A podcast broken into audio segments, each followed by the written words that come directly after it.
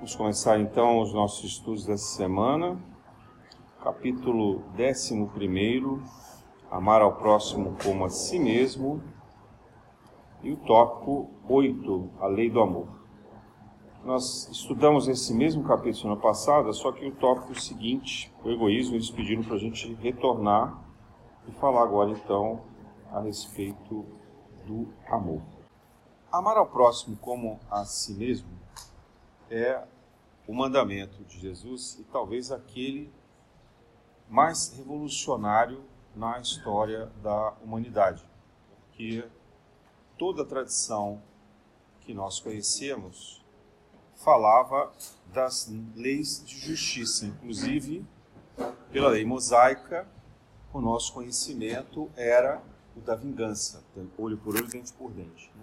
Isso não foi criação dos judeus, isso foi criação muito mais antiga. A gente encontra isso é, na Mesopotâmia e com os povos mais antigos, era chamada até de lei de Italião. Mas é, o que a gente precisa entender é que quando Jesus fala sobre o amor, é como se toda a justiça da terra pudesse ser descartada na sua essência. E se era revolucionário há dois mil anos atrás, hoje ainda é revolucionário.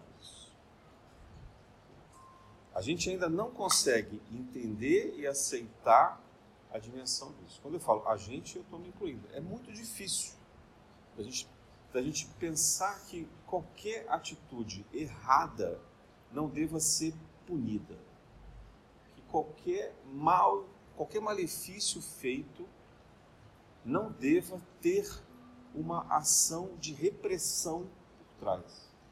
Dizer, a nossa cabeça ela é muito da lei de ação e reação. A gente entende, quando, quando o Espiritismo fala lei de ação e reação, a gente fala, ah, agora entendi.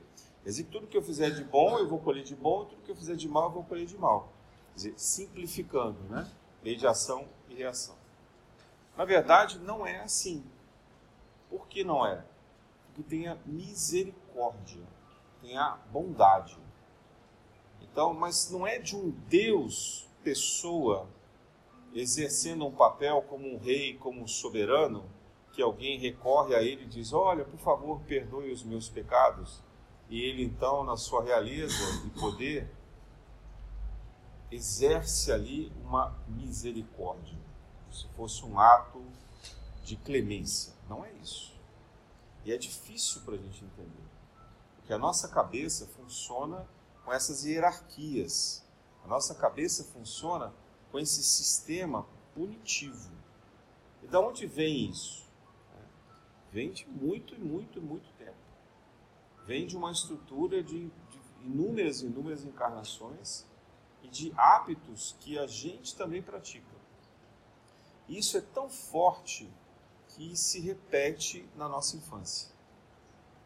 Se a gente olhar a maneira como a gente foi criado pelos nossos pais e a maneira como a gente reproduz esse comportamento com os nossos filhos, a gente vai perceber que toda essa nossa atitude ela é punitiva. Bom, pelo menos até a minha geração se apanhava muito dos pais. A violência era algo normal, né? bater em filhos. Hoje tem gente que ainda bate e algumas pessoas que já não batem. Entre os que não batem, você tem aqueles que substituíram a violência pela por outras formas de punição ou de diálogos ou de castigos ou compensações, né, de alguma forma, e aqueles que simplesmente não punem porque são indiferentes aos seus filhos. Então aqui é um cenário bastante complicado também, porque não basta não ser violento, é preciso continuar educando. Então tinha umas, alguns pais, como na minha geração, que podiam ter exagerado na violência, mas tinham um verdadeiro sentimento de educação, pelo menos. Havia um amor ali. O costume era errado, mas havia um amor por trás. Então a, a palavra-chave que nos modifica é a intenção. Esse era o ponto que eu queria chegar.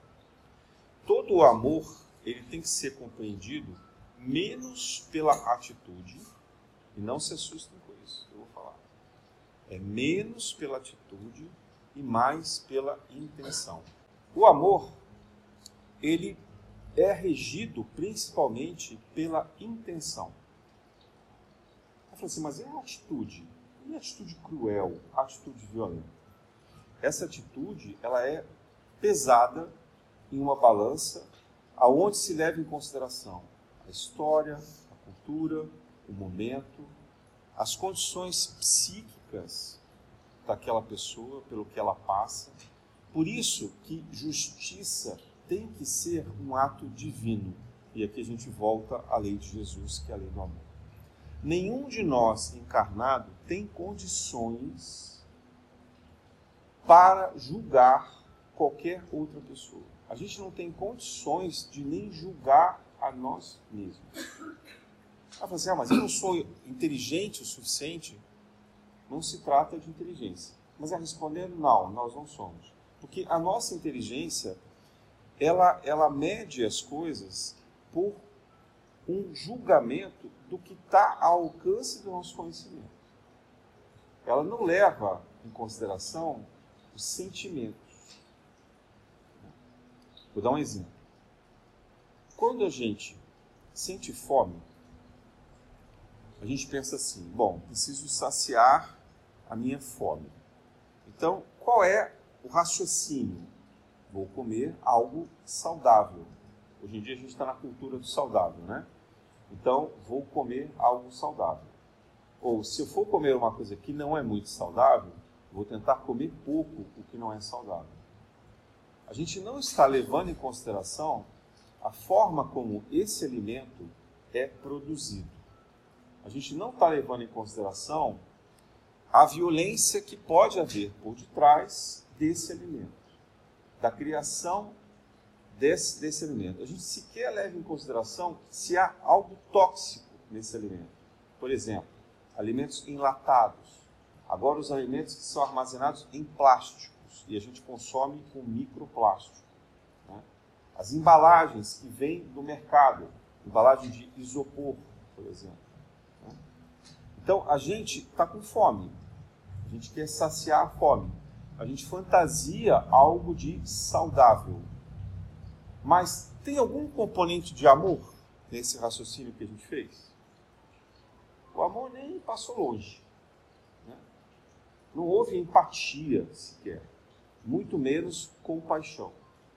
Então, enquanto a humanidade não for capaz de internalizar, ou seja, fazer de uma forma automática, sem nem precisar pensar sobre isso, a respeito daquilo que consome, nós não teremos condição de julgar ninguém. Porque a gente, quando se dirige a alguém e comenta um erro de alguém, a gente leva em consideração os atos visíveis que são do nosso conhecimento a gente não tem condição de avaliar os efeitos pretéritos que levaram até aquele momento, até aquela prática desequilibrada que gerou um erro e uma violência. Então, a ação, a lei que a gente conhece como ação e reação, para fins espirituais, ela não é tão cartesiana, ela não é tão matemática. E se fosse assim, nós, que já cometemos tantos e tantos crimes no passado, jamais pagaríamos a nossa conta. Porque não ia fechar nunca. Né? É, então, o que a gente considera como bondade e misericórdia, que é uma maneira simples de tentar explicar, compreender essa ação divina, é, na verdade, uma análise profunda das intenções. E nós todos, basta olhar para a gente mesmo para lembrar perceber que a gente comete erros. E muitas vezes esses erros, eles não são intencionais. A gente não quis magoar as pessoas. Você falou, estava nervoso, desequilibrado, falou alguma coisa muito grave.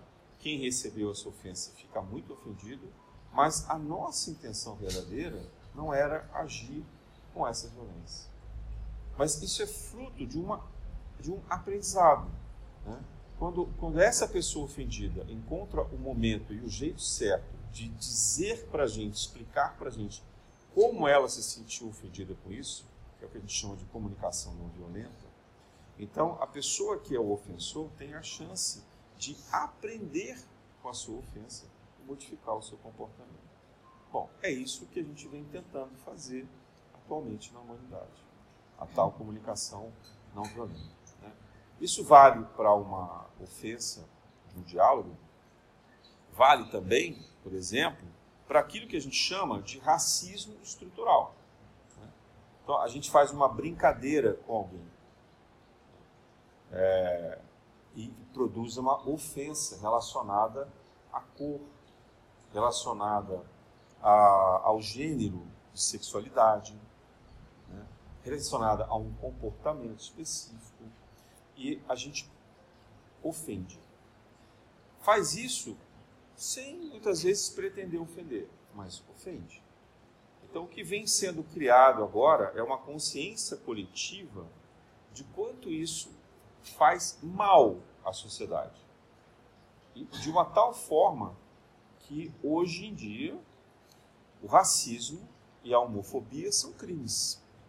Então, uma pessoa que se dirige a outra com uma ofensa racial ou sexual, ela pode ser condenada criminalmente.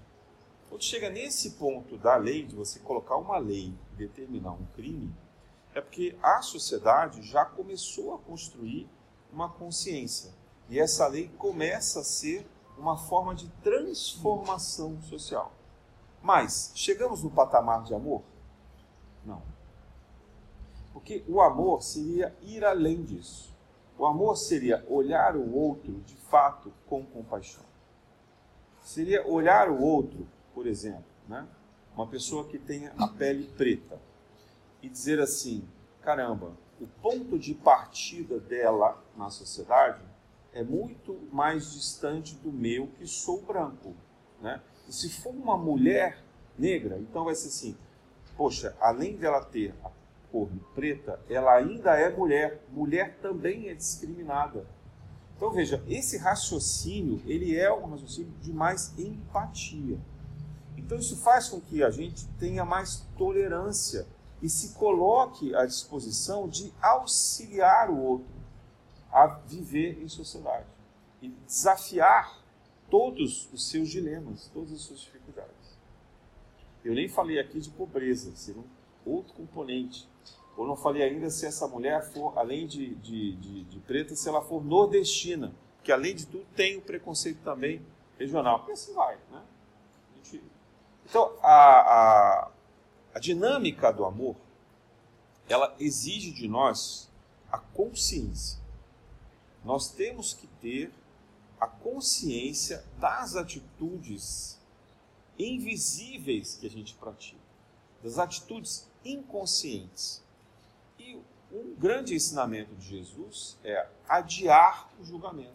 Quer dizer, não julgar o outro.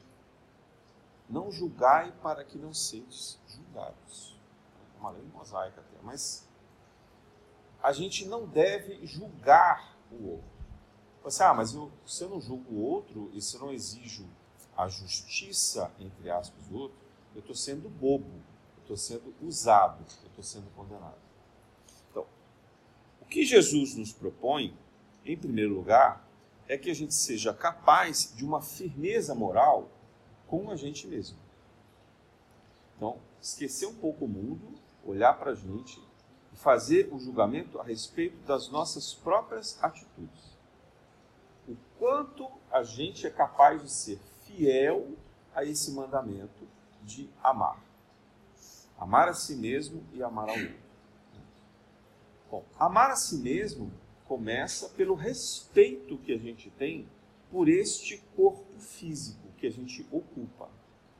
O corpo físico é passageiro, mas ele necessita de um cuidado. Eu lembro aqui, por exemplo, Francisco de Assis, quando estava prestes a desencarnar, ele fez uma pré... o corpo dele todo doente, ele já tinha tido lepra, ele já tinha ficado cego, ele tinha os estigmas de Jesus na cruz, tinha lutado né, na, nas cruzadas, enfim, fome, é, todo tipo de, de sacrifício naquele corpo, todo doente, todo acabado. Ele então, em desdobramento, se dirige em prece e agradecimento a Jesus pede para todas aquelas células, todos aqueles organismos vivos que fizeram com que ele pudesse habitar esse corpo, aquilo que Emmanuel mais tarde chamou de corpúsculos domesticados. Emmanuel ou André Luiz? Acho que foi André Luiz, né? Chamou de corpúsculos domesticados. Então, Francisco de Assis, já em 1200, tem essa noção e pede em agradecimento àqueles seres que com ele habitaram aquele corpo, para que eles recebam também as bênçãos divinas. Bom, isso é o extremo, né? assim, uma, o ápice de alguém que seja capaz de amar a si mesmo. Então, Francisco entende que o corpo físico é um instrumento do aprendizado do espírito. Então, o corpo pode sofrer, ele pode se deteriorar, desde que seja para esse aprendizado do espírito. Então, não é para a gente consagrar o corpo, como faziam, por exemplo, os gregos, né? É, ou os romanos, então cultuando, né? ah não, então eu, eu então eu amo, eu me amo e aí eu, eu ponho um espelho gigante na minha sala e eu vou passar óleos, eu vou ficar o dia inteiro na academia, eu vou fazer uma dieta super, hiper saudável, mas é porque eu quero cada vez ficar mais lindo, maravilhoso, né? E, e com isso eu estou então preservando o meu corpo, faço yoga, meditação, tudo que tem direito. Mas o objetivo qual é? Vaidade. Então não adianta. Né? O corpo não está aqui para ser mumificado. A gente não quer, não adianta nada você ter um corpo lindo e maravilhoso, preservado, com plásticas, com tudo que você quiser, mas aí você desencarna e você não aproveitou nada, você não aprendeu lição nenhuma na vida. Então, o, o, o, o amar a si mesmo não está relacionado à beleza, ao culto do corpo, nem à preservação do corpo nas suas condições saudáveis, sem que isso resulte em um aprendizado.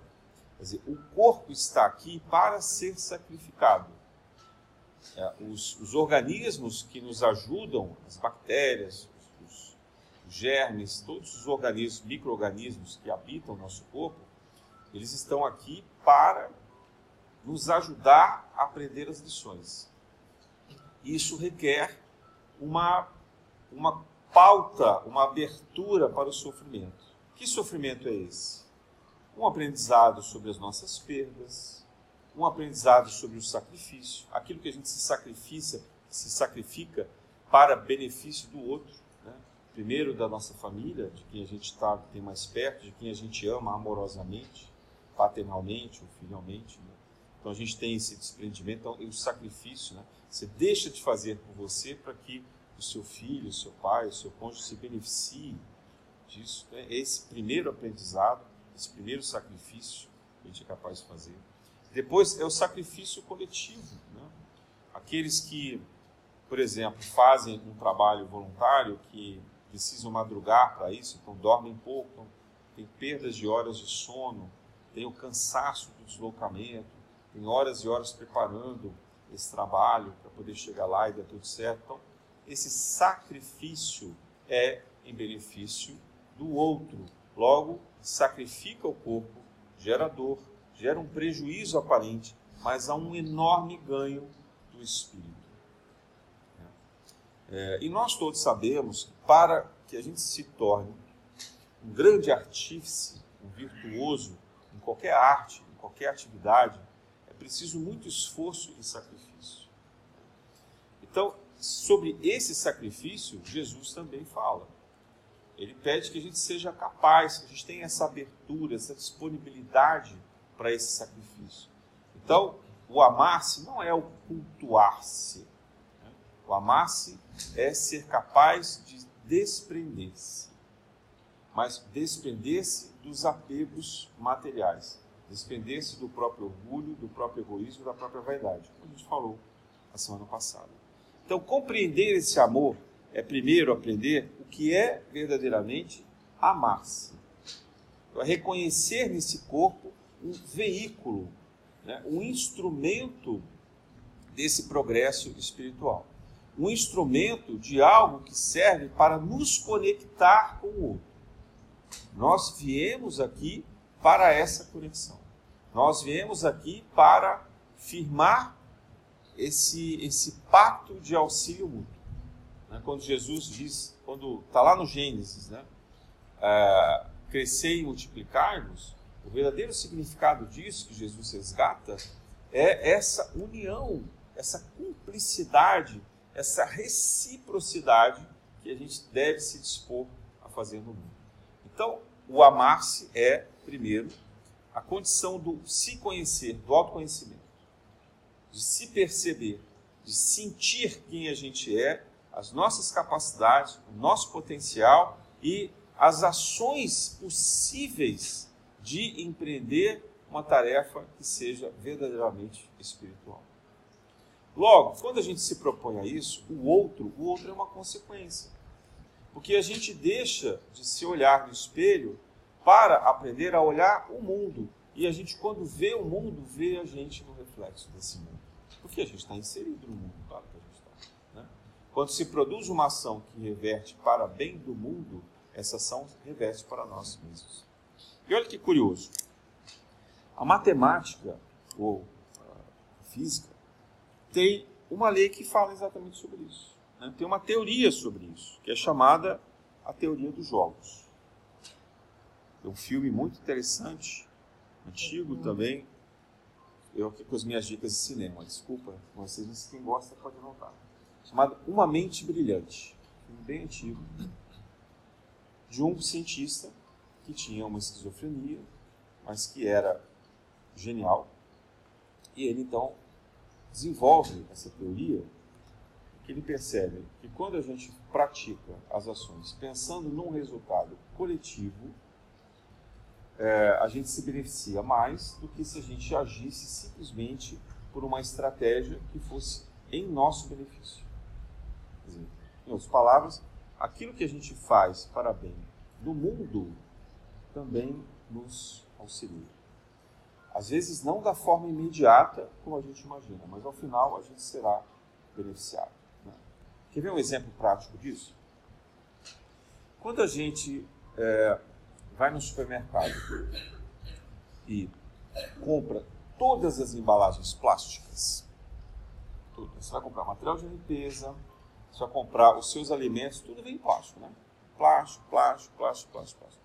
Aí leva para casa, consome, depois a gente faz o que com isso? Joga fora. Né? Aqueles que têm uma preocupação de separar, limpar e destinar para reciclagem esse plástico, estão fazendo um trabalho pessoal muito mais difícil. Né? É muito mais fácil você pegar esse plástico jogar na sua lixeira normal e os lixeiros que se virem. Né? Na verdade, você diz assim, o mundo que se vire. Né? Esse plástico vai para um, um, lixo, um aterro público, sanitário, e vai demorar 500 anos, mil anos, sei lá quanto, para ele poder se decompor, além de contaminar os mares, né? É, prejudicar o, o, o meio ambiente em geral. Mas quando a gente se propõe a fazer uma reciclagem, a gente está dizendo assim, pô, eu vou gastar o meu tempo, eu vou às vezes até gastar mais água, porque eu tenho que lavar essas embalagens. Eu, o meu prédio vai pagar mais caro, que tem que pagar um lixeiro especial, não é o lixeiro da Conlube que faz isso, tem que ser um outro lixeiro recolher. Aí essa empresa leva para um lugar específico, separa de novo, limpa de novo, e lá ela vai reutilizar, vai reciclar esse material.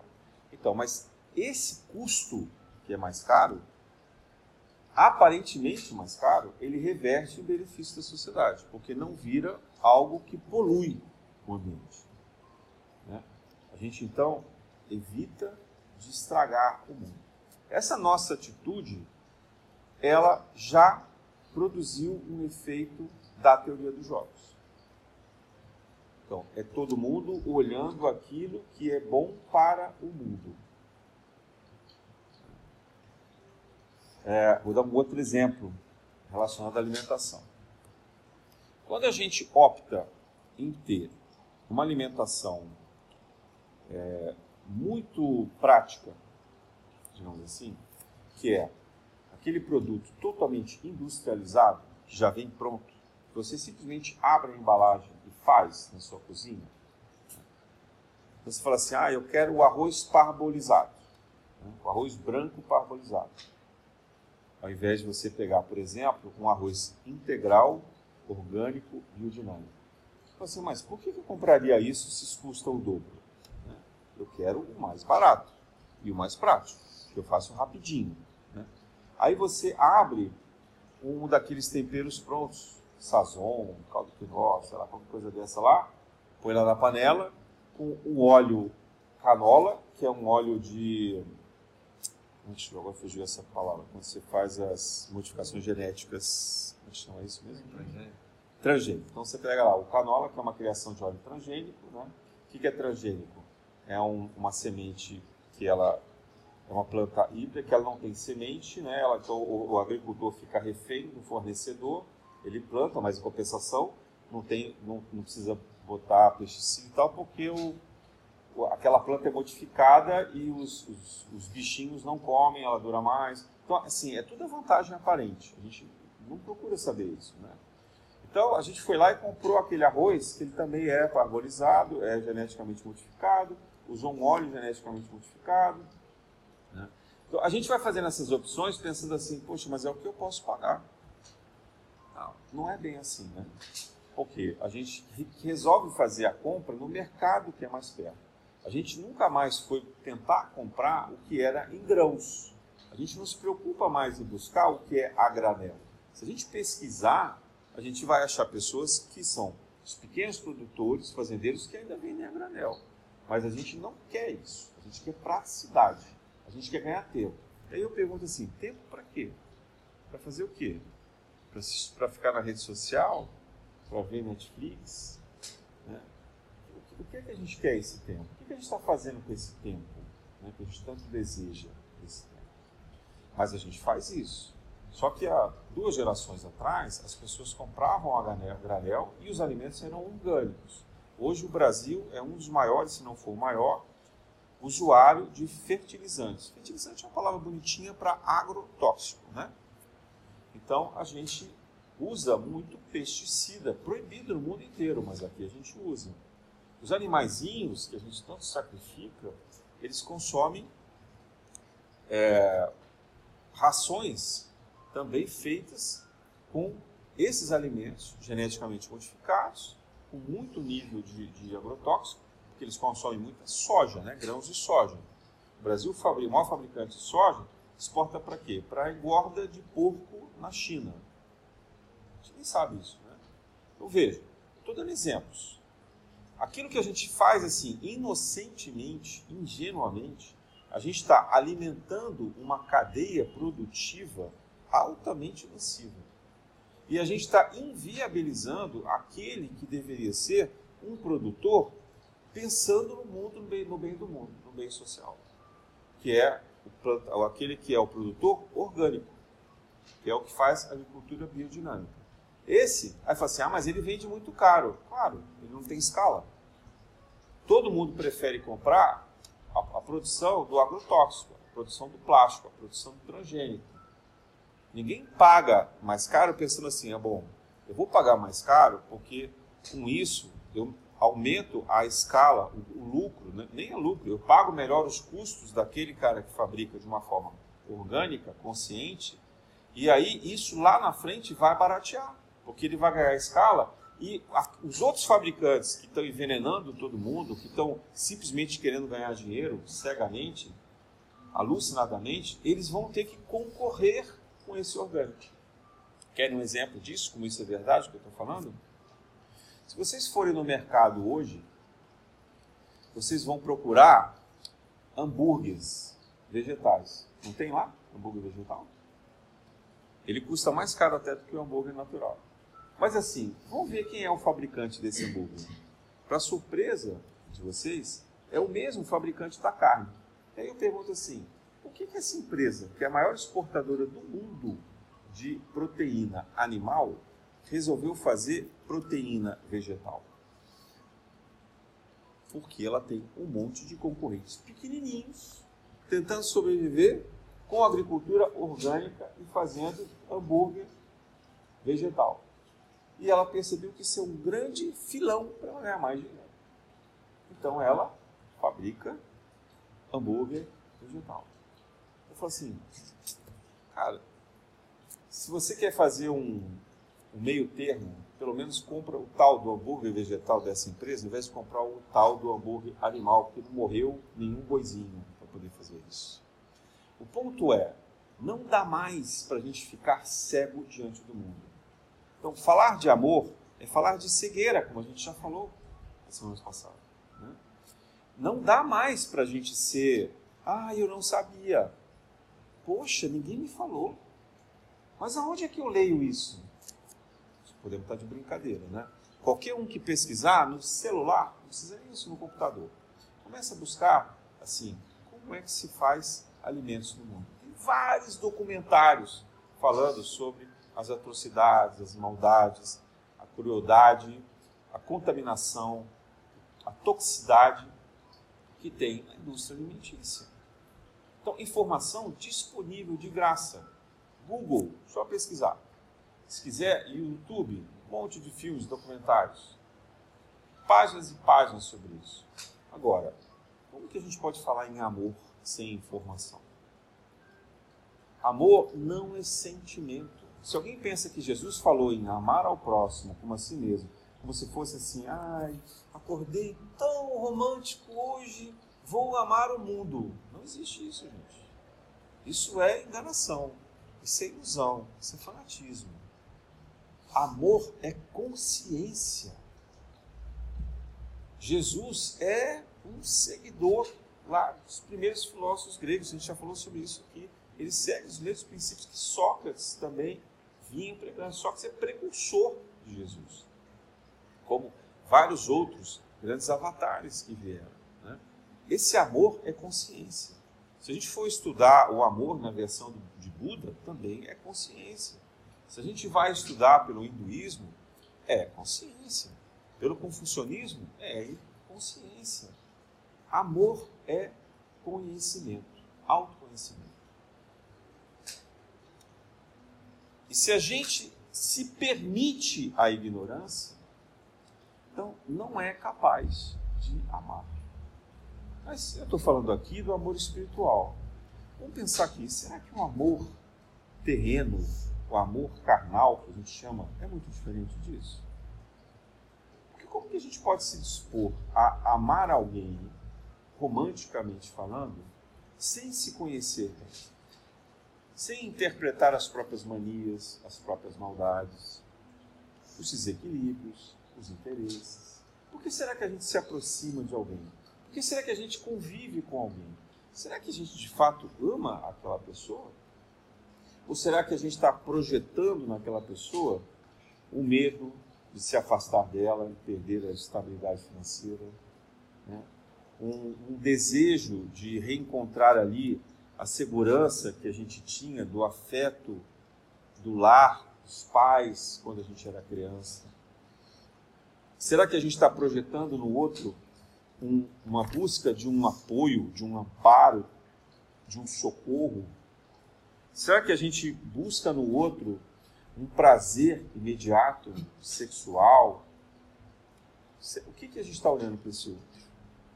O que de fato faz com que a nossa relação a dois se mantenha firme, estável. Será que é um desprendimento nobre? Será que de fato a gente pode dizer eu te amo? Ou no fundo, no fundo a gente está dizendo assim, eu sou muito feliz quando eu sei que você me ama. Porque a gente deposita no outro toda a responsabilidade desse outro nos fazer felizes. Olha o egoísmo aqui de novo. Então, mesmo se a gente estivesse falando de um amor romântico, o autoconhecimento e a consciência são fundamentais. Não tem como a gente escapar da consciência. O amor que está no Evangelho é autoconhecimento. É desprendimento. É aprender a perceber as nossas malícias. É aprender a perceber as nossas desculpas de conviver com os outros. Aí você, assim, ah, mas isso não é normal? Todo mundo não sente isso? Sente. Por isso é que a gente é igual aos outros. Por isso é que a gente é um planeta de expiações e provas. Por isso que a gente não pode julgar ninguém. Porque a gente é igual aos outros. Se a gente sair por aí julgando alguém, a gente vai estar cometendo um grande erro. Mas na medida em que a gente vai ganhando essa consciência, a gente vai percebendo que a gente não sabe nada, que é aquilo que Sócrates dizia lá atrás, só sei que nada sei. Né? Mas dizer isso com coragem, você não é dizer para a boca para fora, é quando você reconhece em você a ignorância, fala assim, caramba, eu tenho tanta coisa para melhorar, eu tenho tanto defeito, isso gera em nós o quê? Angústia, não é isso? Assim, então, estou perdido. Não sou nada. Eu sou um errante. Não tem saída. Não vou para o paraíso. vou acabar, eu morrer, eu vou para um brau.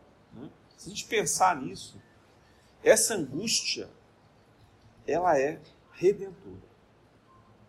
Porque todo autoconhecimento gera dor. Vai fazer terapia, vocês vão ver. Pergunta lá para o seu terapeuta.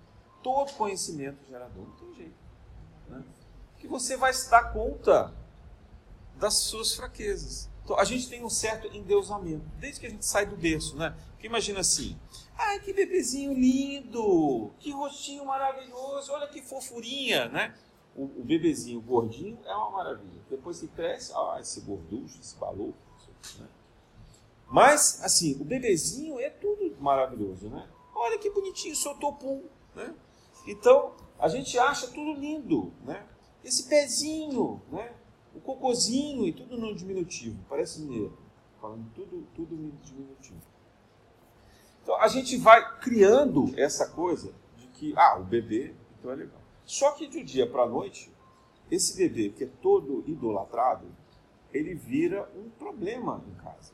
Porque ele chora, porque ele derruba as coisas, porque ele quer atenção o tempo inteiro, porque ele machuca mastigando o seio da mãe, porque ele faz cocô fora de hora, e aí vai, né? Aí vai. Então, o bebê que era rei ou rainha do lar, vai virando uma praga. E as palavras que são ditas pelos pais vão ficando inconscientes daquele bebê. E esse bebê fica com. Depois ele cresce, vira adulto, ele tem vontade de voltar a ser esse grande imperador do lar. Ele, ele nunca mais vai esquecer aquele instante em que ele tinha a atenção, a dedicação e o amor incondicional só para ele e vai cobrar isso de volta a vida inteira. Está lá nos livros de psicanálise. Pode ler Freud, Lacan, o que vocês quiserem. Está tudo lá. Né? Esse efeito é o que a gente carrega. E a gente carrega e joga a culpa em quem? O outro. Ah, o outro é que é culpado, que me fez perder disso. Né? Às vezes esse outro é o pai, às vezes é a própria mãe, e aí, pai e mãe, a gente vai projetando, homem e mulher, quem a gente encontrar pelo meio do caminho, você é culpado, você é culpado, você é culpado, você é culpado, todo mundo é culpado. A gente já falou sobre isso também, o inferno são os outros. Então, quando você ganha consciência, você fala assim: olha só, você nunca foi rei ou rainha. Aquilo era só passageiro. Aquilo foi uma alegria, um contentamento quando você chegou. Mas, na verdade, você dividiu esse lar com todas as outras pessoas igualmente. Você sempre foi igual. Então para de reclamar dessa circunstância, para de ficar buscando esse prazer, esse desejo aí que você nunca vai alcançar. A tua vida é aqui e agora. O que, que você pode fazer para ser feliz aqui e agora? E só. Quanto mais você conseguir fazer no teu entorno as pessoas felizes, cara, a tua vida vai ser mais legal, vai ser mais feliz também. Prático assim, né?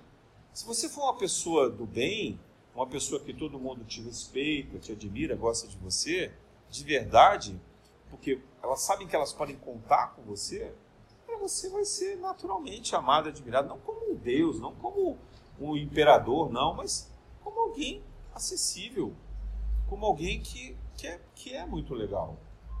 E as pessoas vão querer compartilhar isso com você e vão ser gratas por você. Ah, mas então elas nunca mais vão me trair, nunca mais vão falar mentira, nunca mais vão fazer maldade? Não, elas vão. Elas vão te trair. Elas vão te machucar. Porque elas são humanas. Mas o fato delas te machucarem, delas te traírem, não significa que elas não te amem. Essa é só a maneira delas amarem. Sabe por quê? Porque elas também são ignorantes.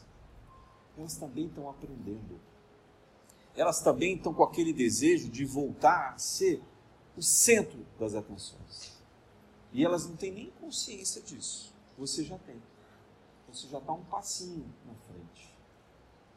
Então seja um pouquinho mais tolerante com elas. Mas seja mais tolerante também com você. Porque você também erra. E você vai continuar errando. Porque você não é perfeito.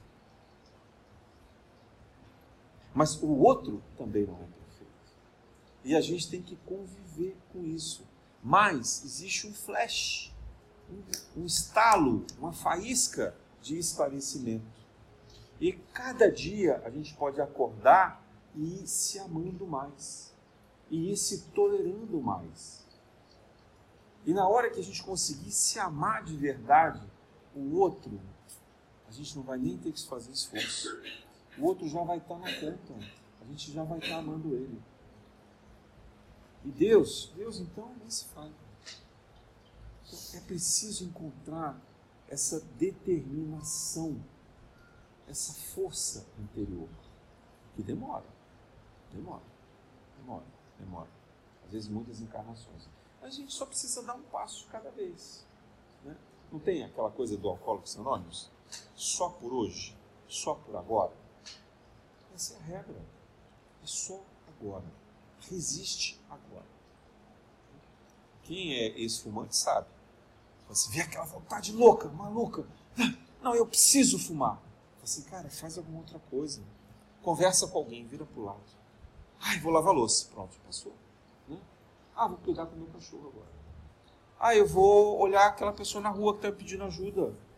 Eu vou lá fazer caridade. Pronto, a vontade passou. É só agora.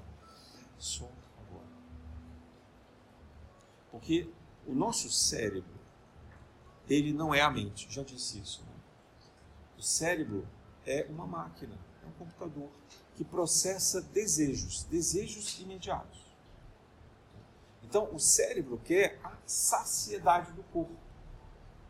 Se você está com sede, ele vai falar assim: não, não vai esperar acabar a reunião, não. Vai lá agora tomar essa água. Como se você fosse morrer. Claro que você não vai morrer. Né? Mas ele fica te importunando. Sua boca está seca. Você tem que tomar água. Assim é o cérebro. Se é fome, é a mesma coisa. Se falar em vontade de fazer xixi, então, agora que eu falei essa palavra, tem um monte de gente aqui que vai ficar com vontade de fazer xixi. Pode levantar aí no banheiro, tudo bem. Por quê? Porque a gente lembrou o cérebro. O cérebro é uma máquina. Até aqui ninguém estava nem lembrando xixi. Falou em xixi, pensou numa cachoeira, uma torneira derrubando água, pronto. Começa a dar vontade de fazer xixi. Né? O cérebro, o cérebro é assim. O cérebro é ignorante. O cérebro é uma máquina, é um computador. O cérebro tem que ser treinado, domesticado. Não é o cérebro que comanda, é a mente, é a nossa consciência. A consciência está onde? Está no espírito. Então a gente tem que se dirigir ao espírito. Senão a gente é escravo do corpo, de uma máquina, do cérebro. Vencer os impulsos materiais, a gente fala assim, ah, a gente tem que vencer os impulsos carnais. Parece uma coisa meio meio carola, né? meio esquisito. Não, é sobre isso que a gente está falando. É não deixar que o cérebro domine a gente. Sobre nada. Sobre a fome, sobre a vontade de todos os prazeres. Ah, mas eu não posso ter mais prazer? Claro que pode, quando você achar que é razoável ter prazer. Da forma que é razoável. No local razoável. Com a pessoa razoável. Entendeu a diferença? Senão a gente vira um bicho. Né? Você está passeando lá com o seu cachorro. Deu vontade de fazer cocô? Ele vai ver se tem alguém olhando, se está na porta da casa de alguém, né? se é algum lugar que você pode limpar. Não, ele vai parar e vai fazer. Cachorro não, não pensa, ele é o cérebro funcionando plenamente como máquina. Ele vai fazer cocô onde ele quiser, xixi onde ele quiser. Se, se você não sair de casa para passear com ele, ele vai fazer na sua casa. Né? Então, a pergunta é: será que a gente quer ser um animal? Ou a gente vai de fato assumir a nossa humanidade? O que nos torna humano, o que nos torna distintos, é a capacidade de controlar os impulsos cerebrais. Daquilo que a gente chama no Espiritismo como o cérebro reptiliano, né? o cérebro animal. O cérebro tem três partes. Né? A parte mais primitiva, fica atrás, é onde estão esses impulsos. Né? É onde funciona autonomamente esse corpo da gente. Então a gente cede a todas as vontades, todas as vontades, sem pensar.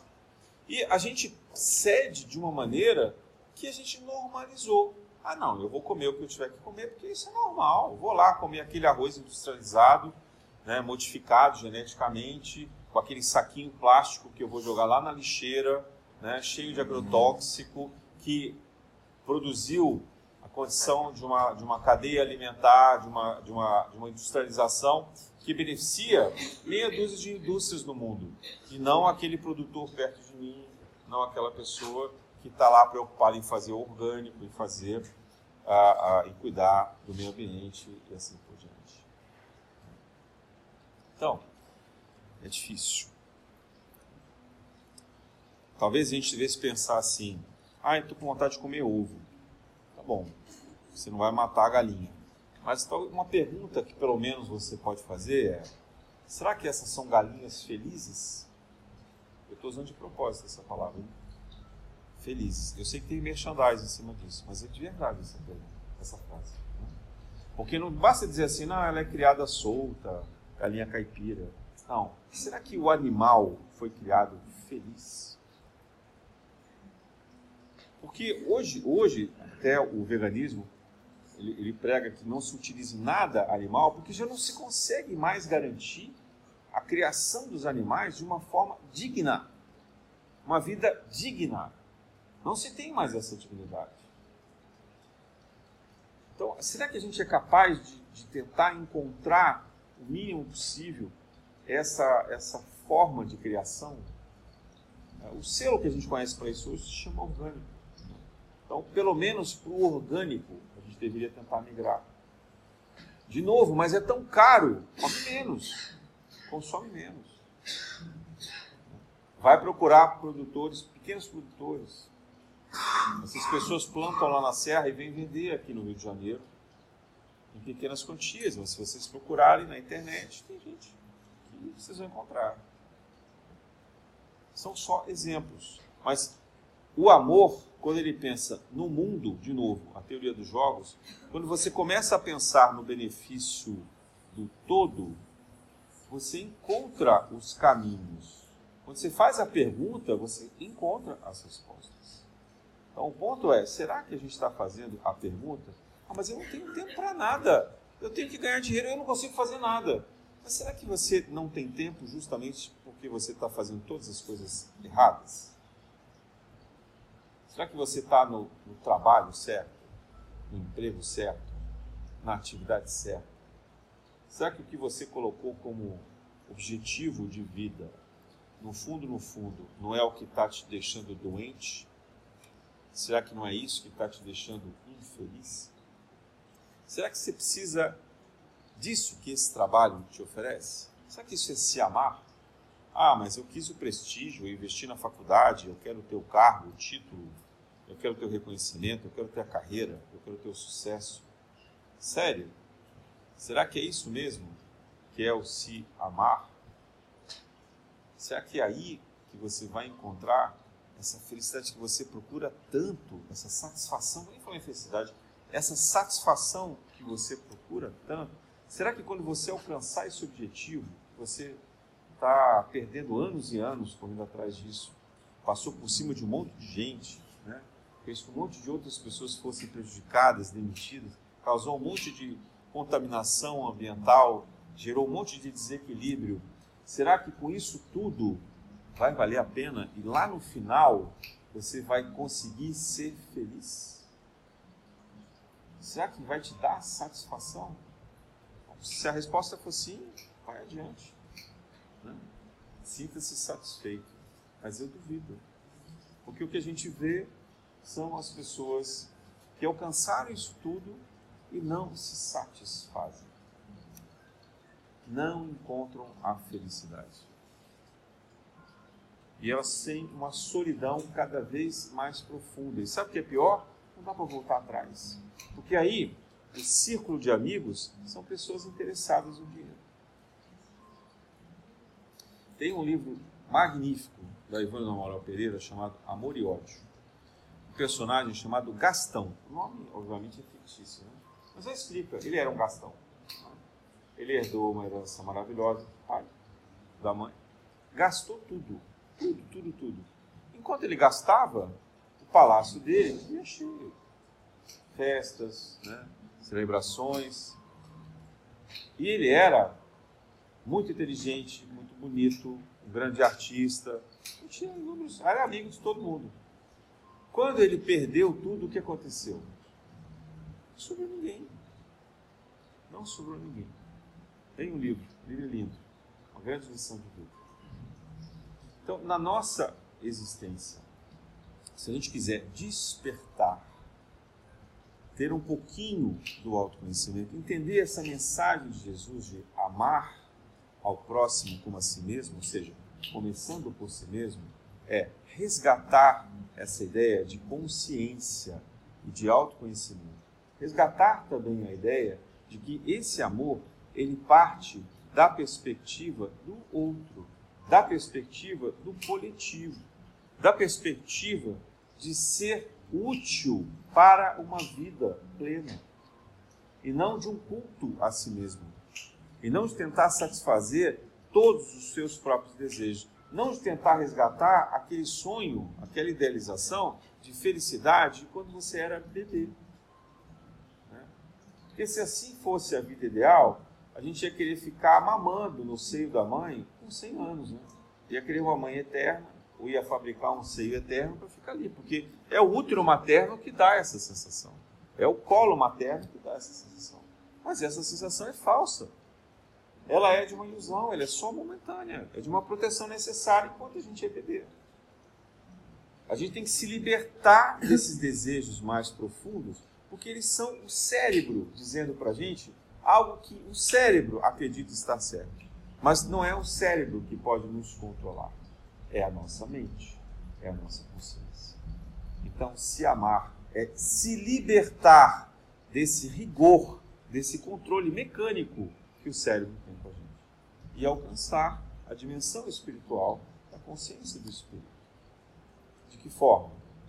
Se amando, se instruindo. Né? Então, instrução, autoconhecimento, consciência, retorna, prática do bem.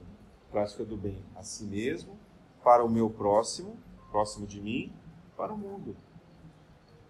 Pagando o preço disso, correndo o risco mesmo que seja mais caro, ganhando conhecimento sobre a forma como as coisas são manipuladas, como a gente é manipulado, como a gente é induzido achando que está fazendo a melhor coisa do mundo e está fazendo a pior.